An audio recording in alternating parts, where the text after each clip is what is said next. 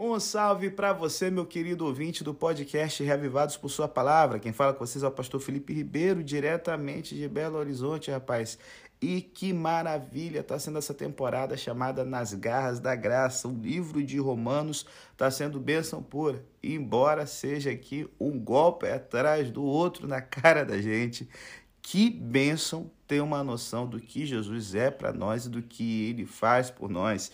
E é o que vai ser aqui o tema do capítulo 5 de Romanos.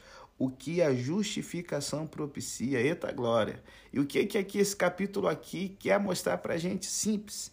Quer mostrar que a justificação faz a diferença. E não só uma diferença pequenininha ou uma só, não toda a diferença, não só em relação ao lugar para onde estamos indo, mas também ao modo como agimos e nos sentimos em nosso presente, tanto nos dias bons quanto, e aqui a surpresa maior e maravilhosa, quanto nos dias maus também, rapaz. E a esses benefícios presentes da justificação, Paulo se volta agora no início de Romanos, capítulo 5. Vem com a gente, vamos ver qual é a mensagem de Deus para a nossa vida? Então se liga, serão quatro blocos aí de bênção pura e que a principal bênção da justificação, que é passar a eternidade com Jesus, olha aí, possa vir ser minha bênção, sua bênção também, em nome de Jesus. Amém.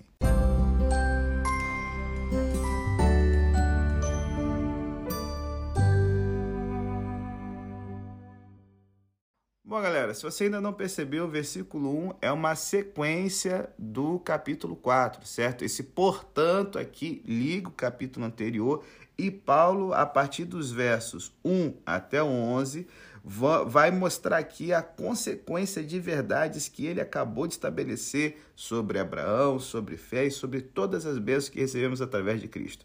E ele continua: portanto, justificados pela fé e as consequências serão os benefícios advindos da grande doutrina da justificação pela fé que Abraão e Davi conheceram e pelo qual viveram, por fim, vista e assegurada eternamente na cruz. Paulo está dizendo: se liga aí, malandragem, à luz de tudo que temos visto, eis três realidades que a justificação produz. E qual será a primeira realidade, pastor? Number one nós temos a paz com Deus. E olha, se liga, não é aqui a paz de Deus, como né? A paz do Senhor, pastor, a paz do Senhor, irmãos. Não. A paz de Deus é um coração tranquilo e satisfeito em meio a problemas e pressões. Não é essa paz aqui que ele está falando, uma paz em relação às preocupações do mundo, uma paz subjetiva que acontece no nosso coração. Não. A paz com Deus significa que agora se acabaram as hostilidades entre Deus e nós. Ela é a paz em relação a Deus, ela é objetiva e ocorre independentemente de eu me sentir feliz e em segurança. Então, assim, se liga: paz com Deus significa que até a salvação há uma guerra sendo travada entre Deus e nós. E olha, nós não somos o ser humano que não tem uma aliança com Jesus, não é um ser bonzinho que precisa ser melhorado, não, meu filho. É um rebelde que tem que depor as armas e se render incondicionalmente. É uma pessoa que escolheu entrar em guerra contra o céu, irmão. Então, quando desobedecemos a Deus, duas coisas acontecem. A primeira é que, ao pecar, não só infringimos a lei de Deus, como também nos arrogamos o direito, a autoridade de fazê-lo. Reivindicamos a soberania sobre nós mesmos e nosso mundo. Só que Deus se declara rei sobre essas coisas, certo? Então, assim, sempre que dois lados reclamam controle monárquico absoluto sobre algo, a guerra vai acontecer. A segunda coisa que acontece aqui, nossa desobediência significa que Deus tem um problema conosco. Não se trata apenas de lhe sermos hostis. Paulo já nos disse que a ira de Deus é contra nós, lá em Romanos 1,18, contra toda a humanidade por causa do quê? Do pecado. E como a gente viu em Romanos 1, a ira de Deus não é a mesma que a nossa. Ela não se vinga e nem vai à forra. Ela é uma ira justa, é uma ira legal. Existe uma sentença contra nós e ela não pode ser descartada como se não fosse nada. A dívida não vai desaparecer por força de vontade. Por isso, não podemos simplesmente dar as costas para Deus como se nós, unilateralmente, pudéssemos fazer tudo o que é necessário para estarmos em paz outra vez. Não. Necessitamos que se torne verdade que fomos reconciliados com Deus e estamos já reconciliados, como diz aqui o verso 10, certo? É necessário que a verdade disso aqui faça com que a ira de Deus seja afastada. Paz com Deus, então, não é algo que conquistamos, é um tratado de paz que agora de inimigos se tornamos aliados, que foi Jesus quem conquistou na cruz.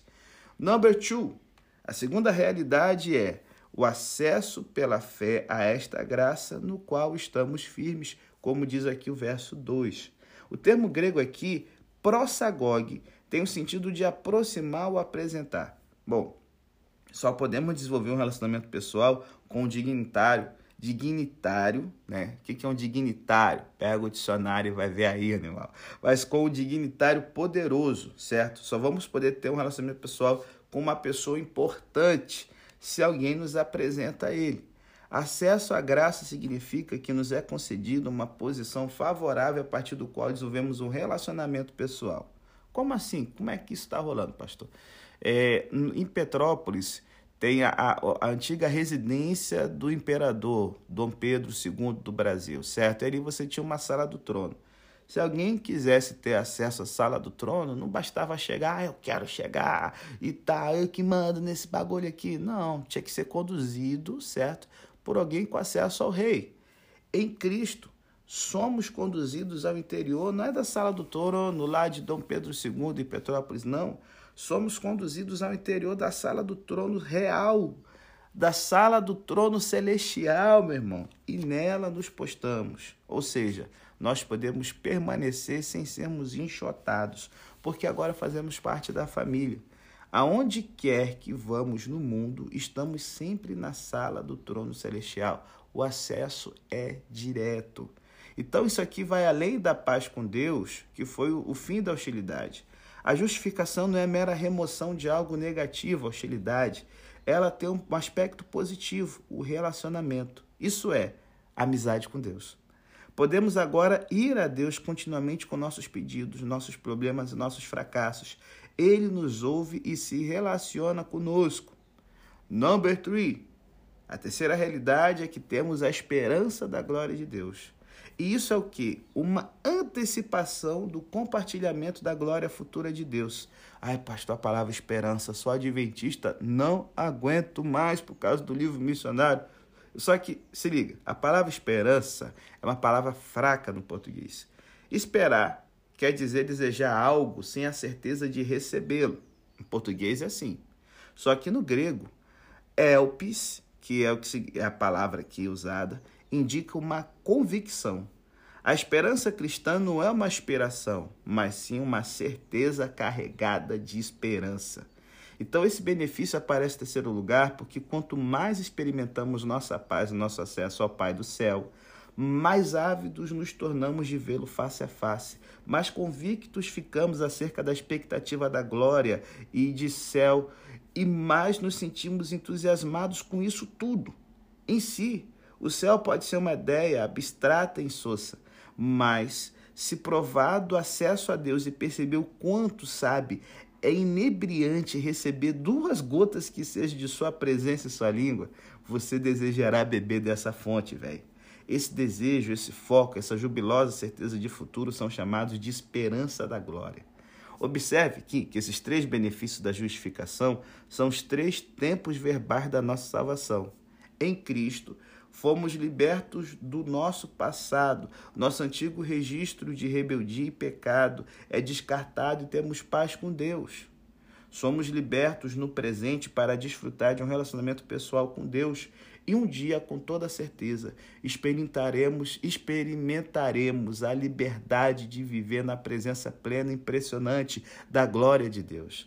Então, por isso que agora, mesmo em minhas atribula as atribuições, mesmo em meio às tribulações, você, meu querido atribulado, você, minha atribuladinha, vocês podem sentir alegria. Que doideira é essa, pastor? Como? Olha, isso é tão maravilhoso que Cristo faz por nós, é que a gente pensa, mas peraí, beleza, isso tudo é bem legal, só que, pastor, a vida, se ninguém te contou isso, ó, a vida é complexa e inclui dor e muita dor. tanto quanto prazer, tá certo? Então, assim, quando a vida caminha para cima, conseguimos provar esses benefícios e desfrutá-los de uma forma maravilhosa. Mas quando as coisas estão para baixo, que diferença fazem paz, acesso e glória futura? Só que para Paulo isso aqui faz toda a diferença. A gente se gloria na esperança da glória, mas não é só isso, porque ele vai em frente. No verso 13 ele fala que também nos gloriamos nas tribulações, irmão. O que Paulo está dizendo é o seguinte: além de termos essas alegrias, elas permanecem alegrias em nossa dor e até nos ajudam a encontrar alegria enquanto estamos ainda vivendo a dor. Paulo não nos diz para nos alegrarmos por causa das nossas tribulações, porque seria masoquismo, moleque. Na verdade, eu vou te dizer, é até possível que alguém se alegre na tribulação, porque algumas pessoas precisam sentir castigadas a fim de lidarem com seu senso de desmerecimento e culpa. Outras mantêm uma atitude superior em relação a quem teve uma vida mais fácil, né? Olha a sua mão e fala: Ah, mas essa mãozinha não tem o calo, não é como a minha, que tanto sofreu e tal. Então, assim, você, meu chove, você é uma pessoa superficial e ingrata porque não sofreu como eu sofri. E aí a tribulação vira uma obra, certo? como uma outra forma de justificação pelas obras. Alguns têm a sensação de que Deus lhes deve seu favor e aceitação porque tiveram uma vida mais dura. E pessoas que não processam o próprio sofrimento por meio do evangelho da graça podem se tornar orgulhosas superiores ou donas de um ceticismo profundo. Ah, mas é, é, esse aí é muito fácil para o céu, não como eu que sofri, comi um pouco de diabo amassou. Então, assim, os cristãos, diferente disso, se gloriam na tribulação. Quer dizer que não há nenhuma alegria nos problemas em si. Deus odeia a dor e os problemas desta vida e deveríamos fazer o mesmo. Aliás, o cristão sabe que o sofrimento terá resultados benéficos. Ele não é um estoico, né? O que é estoico? Parou de dicionário, vai ver, mas era uma escola de filosofia no tempo de Paulo que enfrentava a tribulação limitando-se a serrar os dentes. Igual quando você vai tomar a vacina, tem medo de agulha e fica aí com a boca fechada, eu sou muito corajoso. É isso aí. Não é isso que Deus está te chamando, não, irmão. Seu olhar passa através da tribulação e focaliza suas certezas. Ele descansa no conhecimento de que as tribulações só farão crescer sua satisfação com essas certezas e o apreço por elas. Então, assim, quais são os resultados positivos da tribulação? Então, Lembre-se que Paulo está nos contando como a tribulação afeta as pessoas que se sabe justificado estritamente pela graça e não pelas obras. Então a tribulação aqui, que poderia ser uma coisa do diabo para derrubar você, ela dá início a uma reação em cadeia. Em primeiro lugar, a tribulação leva à perseverança. Essa palavra significa determinação. A tribulação nos dá o foco, ela nos ajuda a nos concentrar no que é de fato importante, faz-nos lembrar do que é duradouro de verdade, auxiliando-nos a realinhar prioridades assim por diante, e ela afasta as distrações. Distrações afastadas, agora a perseverança leva à aprovação. Isso aqui é uma característica da confiança que vem quando se passa por uma experiência. Ela só acontece quando se vai até o fim e se cumpre o próprio dever, apesar de tudo. E o resultado é o equilíbrio crescente que só a experiência pode dar. Vou dar um exemplo aqui. Vamos pensar aqui no futebol, como eu gosto sempre de fazer a analogia do futebol, porque eu gosto mais. Então, vamos lá. Então, assim, você tem uma equipe esportiva que é novatinha. Ela é novata em jogos de decisão de campeonato. E qual o perigo disso? Ela pode ter um mau desempenho, porque nunca esteve nessa posição antes, recebendo toda a pressão que vem. Só que uma equipe aprovada, veterana, que vivenciou jogos de decisão em temporadas anteriores, ela ficará menos nervosa. Tem um bom desempenho porque já passou por isso. Note que sem o primeiro passo, né, tem que ser novato primeiro para depois ser veterano. Segundo não existe. Ninguém é ah, veterano de cara, né? Então assim, a tribulação, se primeiro conduzir a fixar o foco em Deus e nas prioridades adequadas, levará a uma maior confiança quando chegar a hora. E tudo isso, por fim, vai levar ao crescimento em esperança, que é essa certeza mais forte, uma convicção da própria paz, do acesso a Deus e da glória que nos aguarda. A tribulação retira de nós fontes triviais de confiança e esperança. Outros lugares a que, a que poderíamos recorrer para obter nosso senso de que, no fundo, tudo vai bem e nosso futuro será bom. Nossa tribulação nos leva a um único lugar onde encontramos esperança real, confiança real e certeza, que é Deus, certo? Então, Paulo aqui continuando, né, os versos, ele parece querer dizer que os cristãos que se concentram exclusivamente na oração e na obediência a Deus e, portanto, crescem em confiança, experimentarão mais do seu amor durante a tribulação, certo?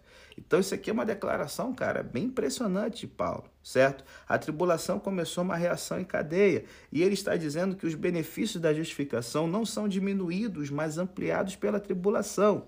Então, se você enfrentar, se você enfrentar a tribulação com o entendimento claro da justificação só pela graça, sua alegria nessa graça se aprofundará.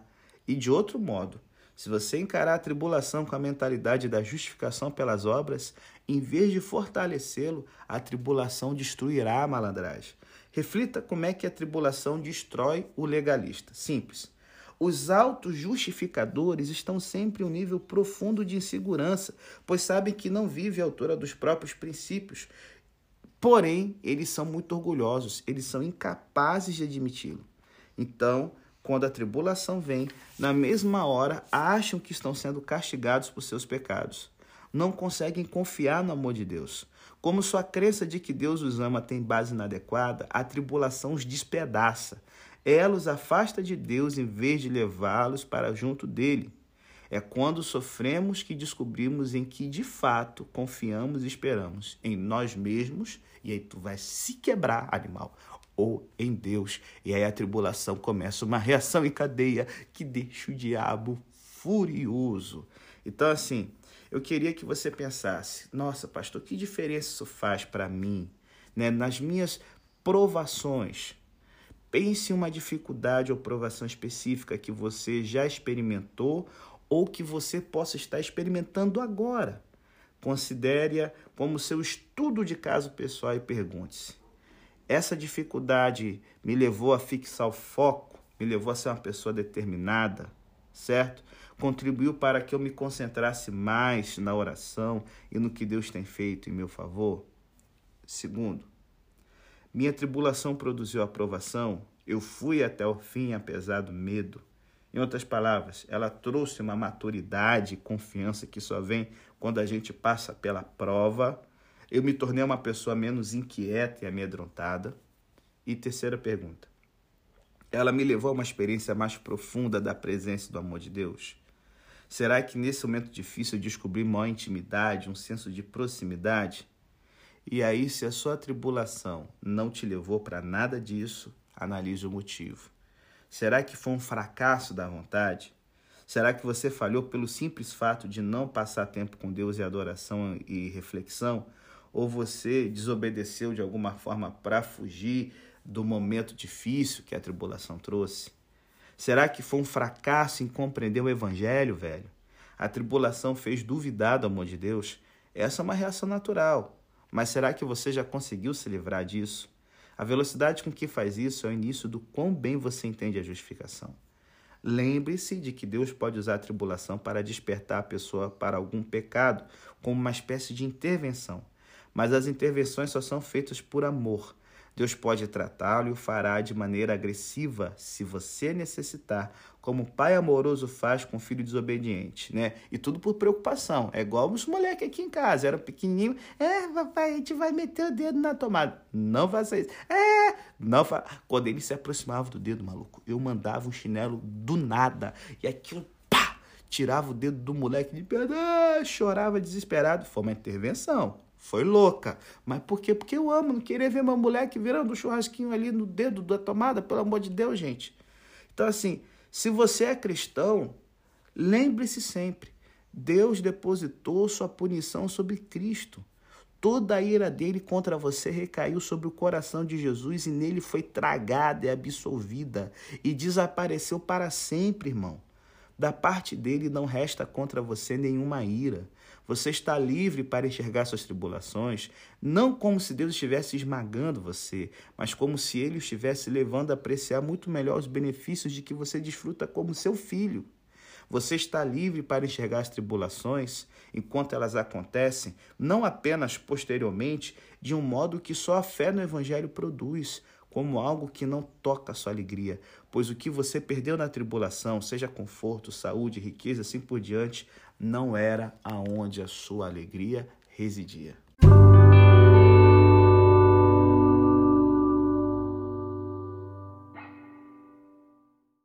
É, galera, bênção pura esse negócio, não é? Sim. E agora aqui no verso 5, Paulo, né, com muita frequência ele vai fazer isso no livro de Romanos, ele antevê uma série de perguntas. Ei, Paulo, como saber realmente que essa esperança de glória é certa? Como saber que você não está apenas desejando que seja verdade? Como é que você sabe que isso é verdade, irmão? E aí Paulo nos mostra, como vemos em toda a Bíblia, que a base cristã da segurança tem dois lados, um dele interno e subjetivo e o outro externo e objetivo, e ambos são necessários. Primeiro, o verso 5 nos diz que podemos saber que Deus nos ama em virtude da experiência do seu amor, porque a esperança não causa decepção, visto que o amor de Deus foi derramado em nosso coração, e isso acontece por meio do Espírito Santo. Ou seja, todo cristão tem alguma experiência interior do amor de Deus, certo? A linguagem de Paulo mostra que essa pode ser uma experiência bastante forte, embora também amena e gentil ao mesmo tempo, o que é mais comum, tá?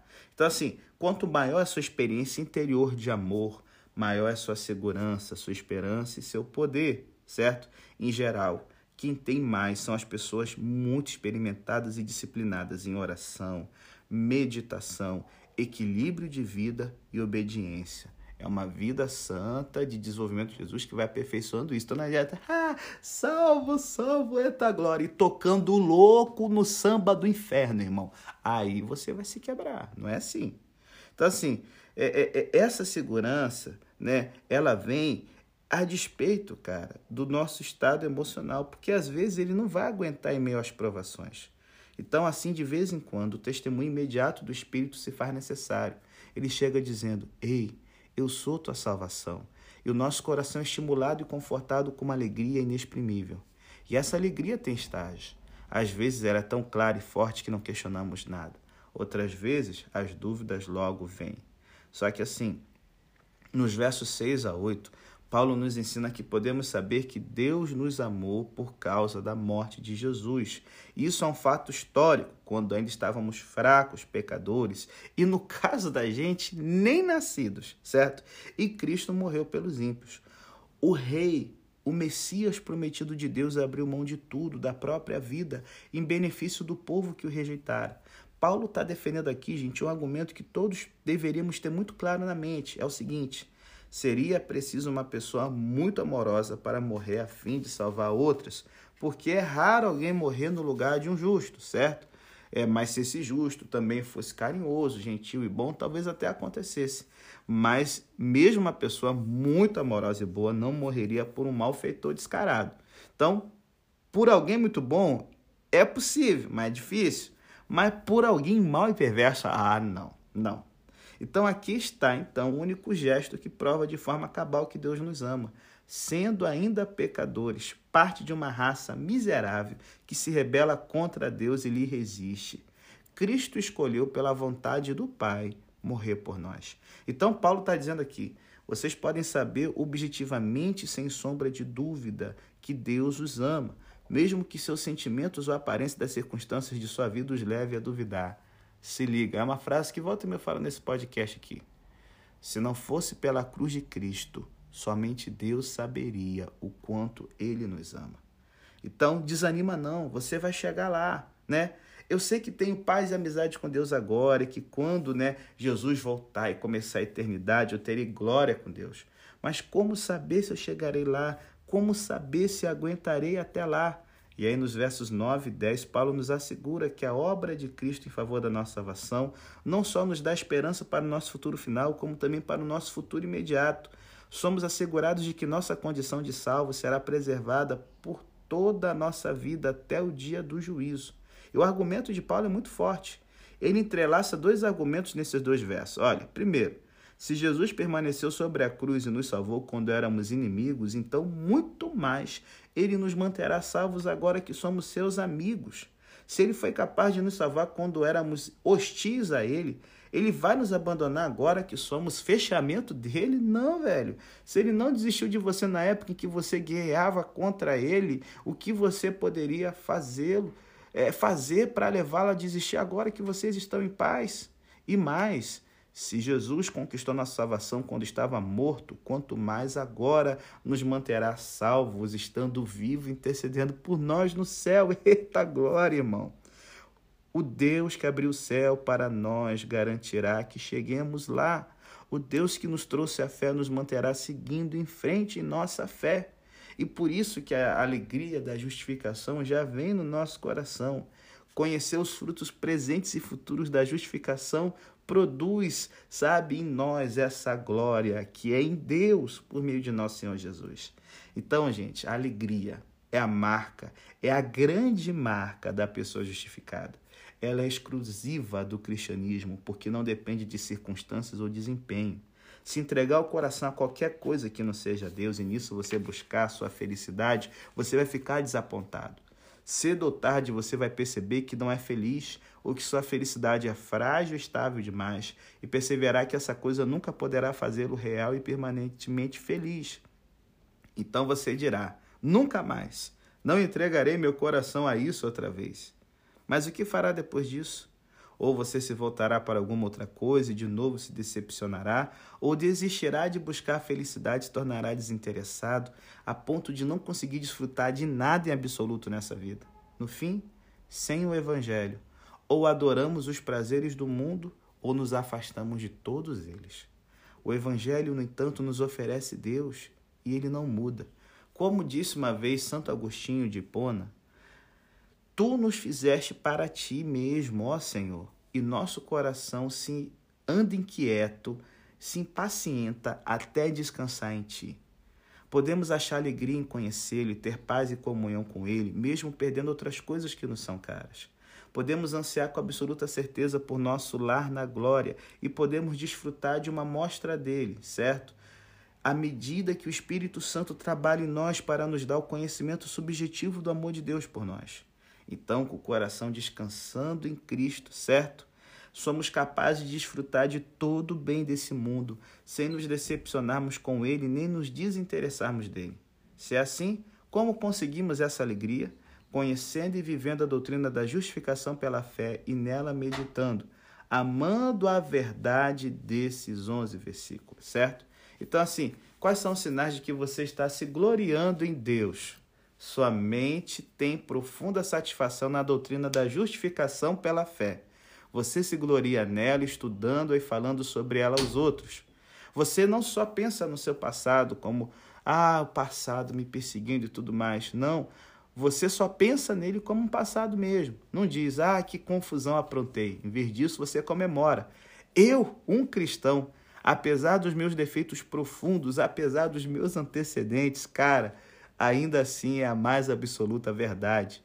E aí, quando você descobre em si alguma nova e surpreendente falha de caráter, um medo ou falta de controle, sei lá, essa descoberta não te leva a duvidar do amor de Deus. Antes, ela o faz se sentir mais próximo dele, de sua graça, e isso torna ela ainda mais preciosa para você. E quando sua consciência o acusa e indaga, ei, como Deus poderia amá-lo depois de tudo que você fez? Você não tenta responder com base em seu desempenho. Olha, como eu sou santo, eu sou bom, né? Ou você não diz, não, ah, eu tive um dia ruim, eu estava sob pressão. Mas você fala algo do tipo, mesmo que não tivesse agido assim, não teria me tornado aceitável aos olhos de Deus de qualquer forma. Jesus morreu por mim e seu sangue pode cobrir mil mundos cheios de pessoas mil vezes pior do que eu. E diante da crítica, você não protesta. É, isso é totalmente injusto por dentro, você se gloria com pensamentos como: é, bem, na verdade eu sou um pecador muito pior do que essa pessoa imagina, mas bem pode o acusador rugir pelos pecados que pratiquei. Conheço todos e mil mais. Jeová não conhece nenhum, porque ele escolheu jogar todos os meus pecados no fundo do mar. E aí, quando a morte chega, você a confronta com serenidade, porque você sabe que a morte vai ser só uma pausa, só um interlúdio. E após ela, quando Jesus voltar, você estará indo para junto de um amigo e um melhor amigo. Vê se isso aqui não é algo bom demais para a gente poder celebrar.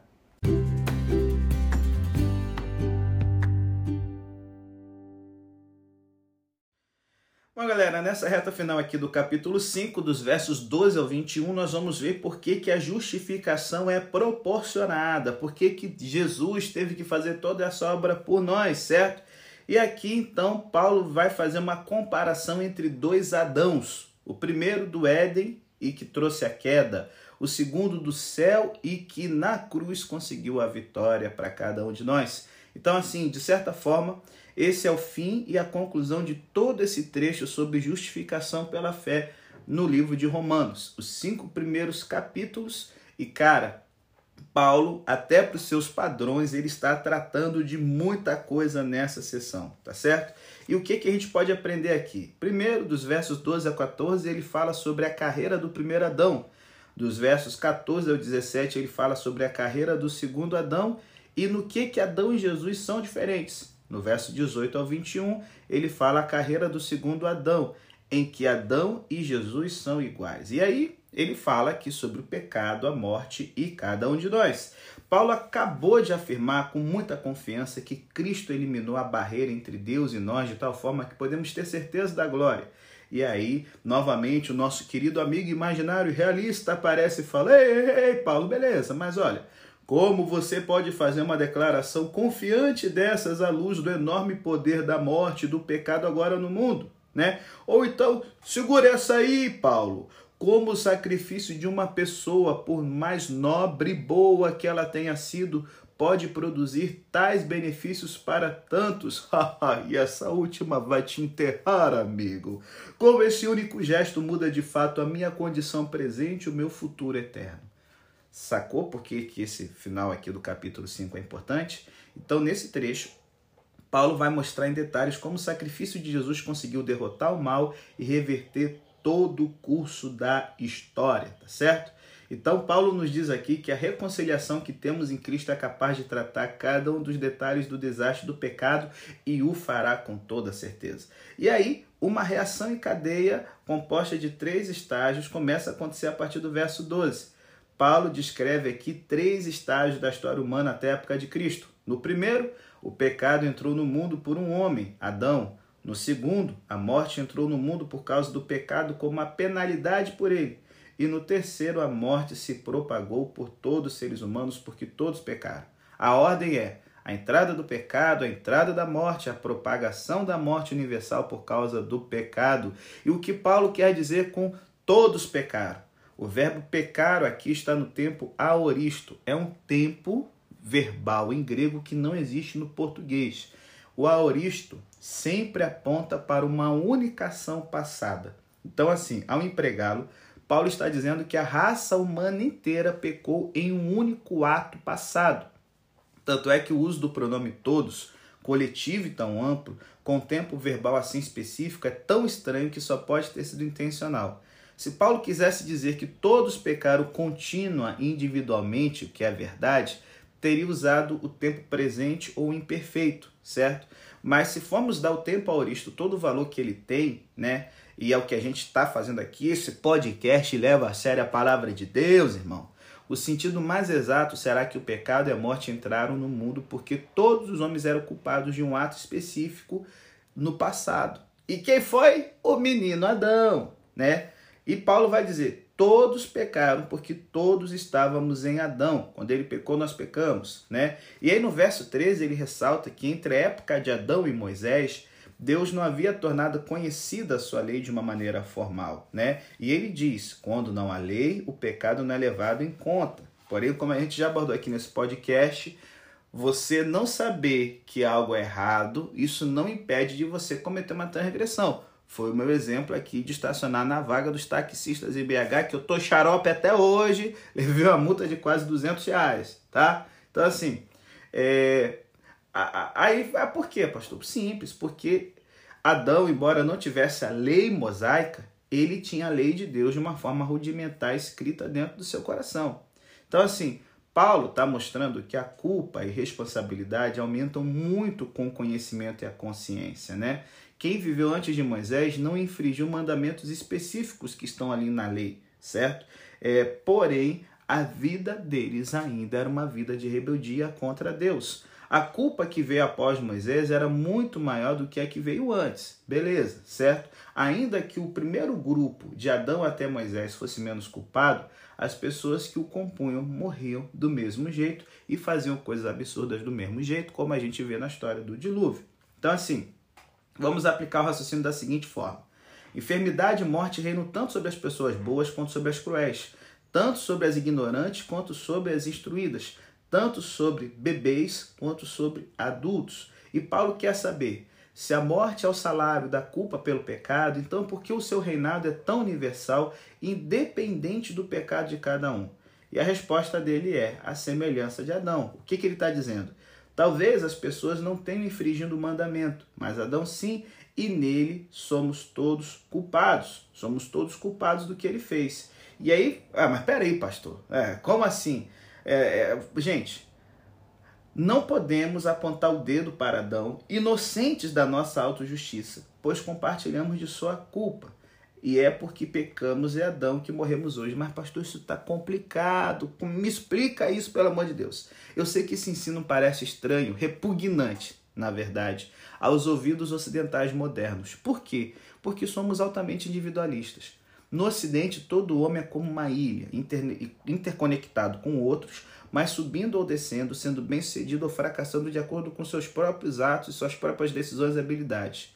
A gente vê a humanidade como se fosse composta de tantas unidades autônomas quanto são as pessoas. Só que a Bíblia adota uma abordagem radicalmente diferente, a da solidariedade humana. E pessoas de outros séculos e culturas aceitaram e aceitam melhor essa verdade. Muitas outras culturas aceitam a ideia de que o indivíduo é parte da família, da tribo ou do clã como um todo, e não um todo em si mesmo, certo? Então, assim, a ideia de solidariedade é que você pode ter um relacionamento legítimo com a pessoa, de modo que tudo que ela conquista ou perde, você também conquista ou perde. Temos aqui o conceito de representante, que é algo que no mundo político nós entendemos muito bem. O representante envolve aqueles a quem representa nos frutos de seus atos para o bem ou para o mal. E na filosofia e na teologia ocidental, isso costuma ser chamado de representatividade federal. O termo federal vem do latim é, foedus, que significa aliança. Representante federal é a pessoa que, por intermédio de um relacionamento de aliança, representa ou substitui alguém, certo? E Pode ser o representante uma negociação coletiva. Por exemplo, um sindicato dá ao representante o direito de negociar, assinar contratos e benefícios dos associados. Ele é um representante federal. Às vezes, um chefe de Estado confere a determinado embaixador o poder de negociar de modo que seus atos obriguem o país a cumprir os termos do acordo por ele assinado. Tem também outro tipo de representante federal, envolve o conceito do poder concedido a representantes eleitos, né? Por exemplo, presidente, os deputados federais, senadores, vereadores, deputados estaduais, né? Eles têm poderes é, é, que foram concedidos por seus eleitores. E um presidente, por exemplo, tem poder para declarar guerra. Mesmo na maioria das democracias mundiais, esse poder não pertence ao povo. As pessoas não se manifestam por voto popular sobre declarações de guerra. E existem bons motivos para isso.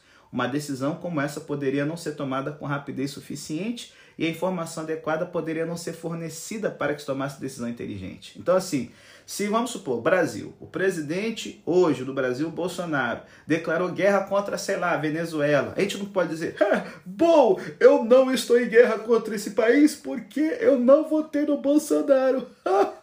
Venezuela, vou de braços abertos, amiguinhos. Vai, otário, claro que você está em guerra. Se seus representantes declararam guerra, você declarou guerra. Se eles firmam a paz, você está em paz. E aí, o conceito de, de representante tem um outro, um outro conceito aqui, ó. Quando o réu estabelece um relacionamento com seu advogado. Esse advogado representa o cliente no tribunal e literalmente tem procuração legal para agir pelo cliente de várias, né? E, e, e, e muitas maneiras. Então, assim, a relação de Cristo com seu povo é de um defensor legal com seu cliente. O primeiro, o defensor, personifica o segundo, que é o cliente. Ele se coloca no lugar do cliente. Então, assim, Romanos 12 a 21, aqui, os versos 12 a 21 do capítulo 5, é, é, o empecilho para a gente ocidental é duplo de entender isso. Por quê? A gente não gosta da ideia de alguém nos substituir. Dizemos, ah, não é justo que eu tenha de ser julgado pelo que outra pessoa fez. Deveriam me dar a oportunidade de estar no jardim do Éden. Segundo, mesmo que concordemos com a legitimidade do representante segundo a aliança, não gostamos de não poder escolher o representante. Rapaz, gente ocidental problemática, maluco. O que nos parece injusto de imediato é que não elegemos Adão para nos representar. Ninguém ouviu nossa opinião nessa história. Se temos de passar para alguém uma procuração legal ou poder de negociação coletiva, queremos ser capazes de escolher alguém igual a nós, que compartilhe de nossas visões e pontos de vista, mas que seja muito talentoso e capacitado para nos representar bem. Contudo, amiguinho, malandro, você que está revoltadinho já, segura. Se pensarmos na questão dessa maneira, estamos prestes a compreender como Deus fez isso. Primeiro, ninguém conseguiria escolher o próprio representante também como Deus. Não devemos pensar que seríamos capazes de fazer uma seleção mais inteligente do que Deus, porque a gente não consegue, velho. Segundo, Deus não apenas escolheu Adão, ele o criou para ser nosso representante. Já viu aquelas ideias de um candidato perfeito? É ele aqui. Ele foi criado e projetado com perfeição para agir exatamente como você, em pessoa, como indivíduo, agiria na mesma situação. Você não pode dizer, eu teria me saído melhor porque isso seria afirmar que você poderia ter sido o melhor representante do que aquele que Deus criou, ou teria escolhido alguém melhor do que Deus escolheu. Véi, você não consegue escolher direito nem o que você come, animal. Como é que você vai? Ah, eu seria melhor. Todo lascado de pecado, de tudo mais. Adão era perfeito, cabeça de bagre. Deus nos deu e Adão representante justo e certo segundo a aliança. De modo que ele declarou guerra, perdeu e o mundo caiu debaixo da ocupação do pecado. Por isso nós pecamos junto com Adão, como ele pecou, certo? Vale a pena também notar que as pessoas mais ofendidas com a doutrina do representante federal costumam se considerar muito liberais e de mente aberta. No entanto, recusam-se a desvincular-se de qualquer forma do frenético individualismo ocidental quando se aproximam desse texto. Nenhum de nós está tão desligado da própria cultura ou do próprio clã como muitos gostamos de pensar. Hum, doeu, hein, pai? Vamos lá. Então, assim, mas peraí, o representante federal também pode ser uma boa notícia. É o que Paulo está dizendo aqui. O fato de Deus lidar conosco em e por meio do nosso representante é uma notícia muito boa e libertadora. Se cada um de nós tivesse de se representar como indivíduo diante do trono celestial, ficaríamos sem defesa nenhuma, maluco. Nosso pecado nos levaria à morte. Em vez disso, somos representados por Adão, pecamos nele, deu ruim. Porém, a boa notícia é que, se a desobediência de Adão é nossa desobediência, então, se houver um homem obediente, um segundo Adão perfeito, ele poderia ser nosso representante federal. Seria capaz de nos representar diante do trono celestial e por meio dele poderíamos ter a vida de que jamais conseguiríamos desfrutar em Adão ou uma vez entregues à nossa própria sorte. E a notícia maravilhosa é que Deus lide conosco por meio de um representante segundo a aliança. E que representante é esse, irmão? Jesus Cristo justo. Então, a representatividade federal significa que podemos encontrar uma paz com Deus que o individualismo ocidental em que estamos mergulhados jamais será capaz de oferecer. E aí, Paulo então rapidamente começa a mostrar, cara, as diferenças entre Adão e Cristo, certo? E tem três diferenças aqui entre os dois. Primeiro, a motivação do coração em cada feito era muito diferente. O feito de Adão de transgressão foi um pecado consciente, mas o de Jesus foi o feito de dádiva gratuita. Isso quer dizer que o gesto de Adão constitui um feito de autoengrandecimento, ao contrário do gesto de Jesus de auto-sacrifício. Se liga, o feito de Jesus de morrer por nós não foi simples obediência a Deus, foi também compaixão imerecida por nós. Segundo, os resultados dos dois feitos são opostos. O de Adão resultou em morte, o de Cristo resulta em vida. As consequências do feito de Cristo desfazem as consequências do ato de Adão. O ato de Adão resultou em condenação e o de Cristo em justificação. O resultado do pecado de Adão é que a morte reinou, certo? Só que agora que Cristo morre por nós, a morte perde o poder que tinha sobre nós, a qual nós estávamos escravizados, agora estamos livres. O antigo reino dentro do qual habitávamos nos esmagou, mas não trocamos uma servidão por outra igual. Antes, no novo reino de Cristo, nós nos tornamos reis, maluco. O reinado de Cristo nos converte em reis, mas o reinado do pecado faz de nós escravos. E aí o contraste é absoluto, velho. E por fim, nós temos aqui que o poder dos dois é diferente.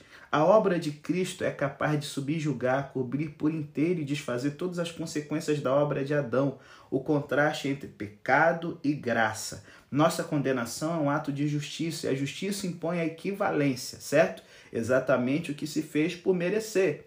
Nossa justificação, no entanto, é um ato de graça e a graça transborda e abunda, dando-nos 10, 100 mil, um milhão de vezes infinitas mais do que merecemos.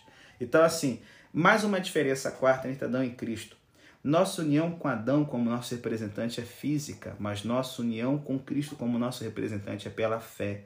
Deus nos une a Cristo quando cremos nele. E nós temos também aqui não só diferenças, mas semelhanças. Quais são as semelhanças aqui entre Adão e Cristo? Em que sentido Adão é figura de Cristo? Simples. Ambos substituem e representam um grupo de pessoas, e o que fazem para o bem ou para o mal é transferido àqueles a quem eles representam.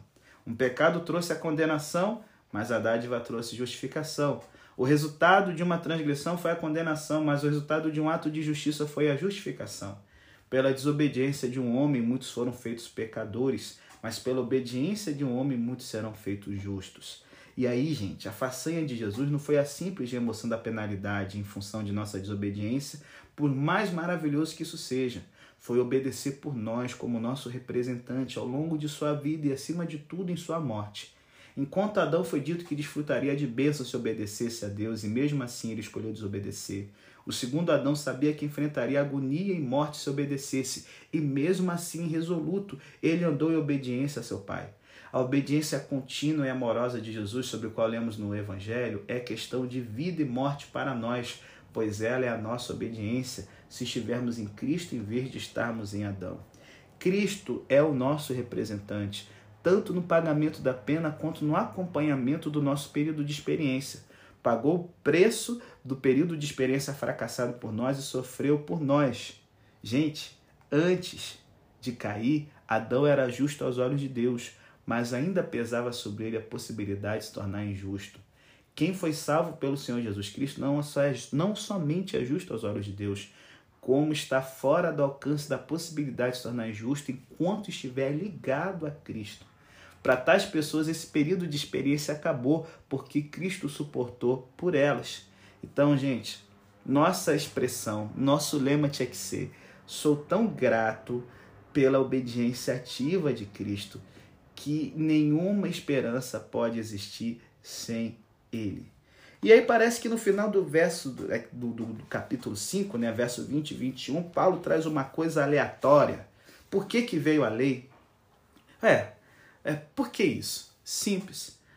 Nessa construção de pensamento, Paulo deveria abrir espaço para Moisés como mais um representante da humanidade, a humanidade que recebeu a lei, porque ele tem um público que é o público judeu ali certo? Que é um público tradicionalista, reacionário. Então, assim, Paulo fala que a lei, qual foi o objetivo? Foi para salvar? Não. A lei veio para que a transgressão fosse ressaltada. Quando a lei formal veio por intermédio de Moisés, o pecado ficou mais visível e pior, pois agora a ignorância não era uma forma de defesa. Ele vai falar um pouco mais disso no capítulo 7, tá certo? Só que, assim, com certeza, Paulo está ensinando aqui que a lei prova não ser falta de conhecimento que nos impede de obedecer a Deus e de guardar seus decretos, mas sim a falta de boa vontade e capacidade. Não necessitamos aplicar mais esforço, necessitamos de socorro. Só que o pecado, que a lei ressalta, graças a Deus, não tem a última palavra. Não precisamos morrer em Adão. A graça de Deus em relação à humanidade é maior do que a rebeldia da humanidade contra Deus certo? Então, assim, na cruz, vemos o pior que o pecado é capaz de fazer quando a humanidade, da qual cada um de nós é parte, crucificou o Senhor. Mas na cruz também vemos que o máximo que o pecado consegue fazer não é capaz de frustrar a salvação de Deus, cara. Eita glória! Na cruz, a graça destrói o pecado e a vida triunfa sobre a morte. O primeiro Adão não é a última palavra para a humanidade. O segundo Adão, o representante perfeitamente obediente, ele é. Não existe qualquer esperança em absoluto sem Jesus. A esperança certa com ele e nele. E aí, no fim do capítulo 5, nós temos o término de uma sessão da carta de Paulo, um trecho glorioso que expôs o evangelho da justificação pela fé. Séculos depois, na verdade, dois séculos, né? Dois séculos depois, Tertuliano, que foi um dos pais do cristianismo, né, no segundo século, ele disse que, olha que interessante, assim como o nosso Senhor foi crucificado entre dois ladrões, a grande doutrina da justificação está continuamente sendo crucificada entre duas heresias opostas. O Evangelho mantém unidas duas verdades quando são separadas, dão origem a duas heresias. Você pode, ser que me acompanha o podcast há muito tempo, você vai ver que eu tenho críticas pesadas contra os legalistas, certo? Teológicos, e contra os progressistas teológicos. Por quê? Primeiro, o, o, que, que são esses dois ladrões no qual a justificação é, ela é oposta? Essas duas heresias. A primeira heresia é a seguinte: Deus é santo e, portanto, nossos pecados exigem que sejamos punidos. O Evangelho nos diz: você é mais pecador do que jamais aceitou, do que jamais ousou acreditar. Ah, pastor, isso é heresia? Não, isso aqui é uma afirmação bíblica. Só que esquecer disso leva à licenciosidade e à permissividade, ao que poderíamos chamar de liberalismo. Teológico, tá? Não político, é outra coisa. A segunda heresia vai ser distorcer essa outra afirmação. Olha, Deus é gracioso. Assim nossos pecados são tratados em Cristo. O Evangelho nos diz: você é mais aceito em Cristo do que jamais ousou esperar. Esquecer dessa verdade leva ao legalismo e ao moralismo. Você sacou por que eu não gosto de nenhum dos dois? Porque são deturpações da verdade de Deus. Se eliminar uma ou outra dessas verdades, você cai ou no legalismo ou no progressismo, no liberalismo, e elimina a alegria e o livramento do evangelho. Gente, sem conhecimento do nosso pecado extremo, o pagamento do evangelho parece banal e não eletriza e nem transforma a vida de ninguém. Mas sem o conhecimento da vida e da morte de Cristo, saudando por completo a dívida, o conhecimento do pecado nos esmagaria e nos constrangeria a negá-lo e reprimi-lo. Então, eu vou postar no nosso grupo do Telegram e do Zap uma tabelinha em que a gente resume o Evangelho de Deus no centro, Cristo da cruz e os dois ladrões, de um lado o legalismo e de outro o liberalismo. Dá uma olhada nessa tabela e vê em que posição você está, malandragem. Mas olha, que você possa estar junto de Cristo. E que os aspectos do evangelho bíblico que você está aprendendo aqui comigo, né, que algumas vezes podem ser novos ou que você tenha se esquecido, desafio você a valorizar com maior profundidade, porque se algo precioso que temos na nossa vida é Cristo e somente Cristo.